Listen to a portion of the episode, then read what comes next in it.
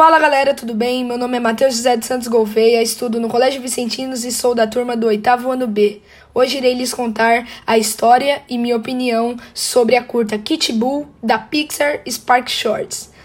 Galera, uma coisa importantíssima, muito importante mesmo de ressaltar antes que eu exponha a história e a minha opinião, é que em nenhum momento possui fala entre os personagens, mas isso não dificulta o entendimento da mensagem da curta.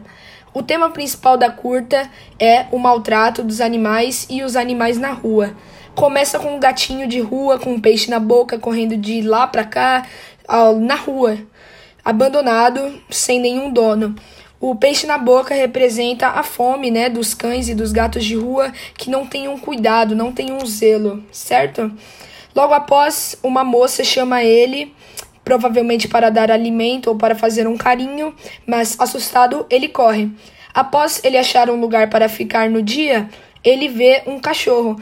Assustado com o cachorro, ele vai e sai do lugar e se afasta. Logo após, ele vê que o dono do cachorro faz muitas agressões e maltratos com o cachorro. Assim, ele fica muito triste, dá para sentir, né? chega emocionante nessa curta e acontece a comunicação entre o gatinho e o cachorro, o amor entre os dois.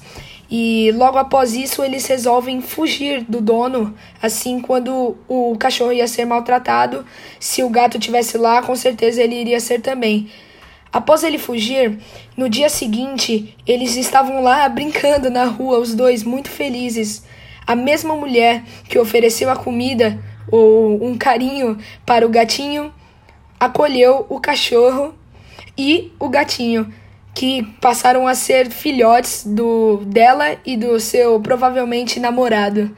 E galera, essa curta foi muito emocionante. Eu acho muito legal ressaltar esses assuntos numa forma mais suavizada.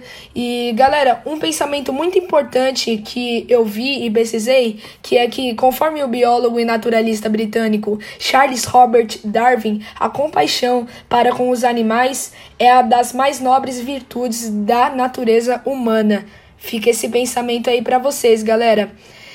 Então, uma coisa para resolver isso daí, mais e mais, é necessariamente o governo federal, através do Ministério do Meio Ambiente, investir em ONGs que são relacionadas aos cuidados de animais que não possuem lar. Desse modo, levando alimento, segurança e também cuidados médicos a esses animais. Dessa forma, eles estarão mais seguros e também fiscalizados.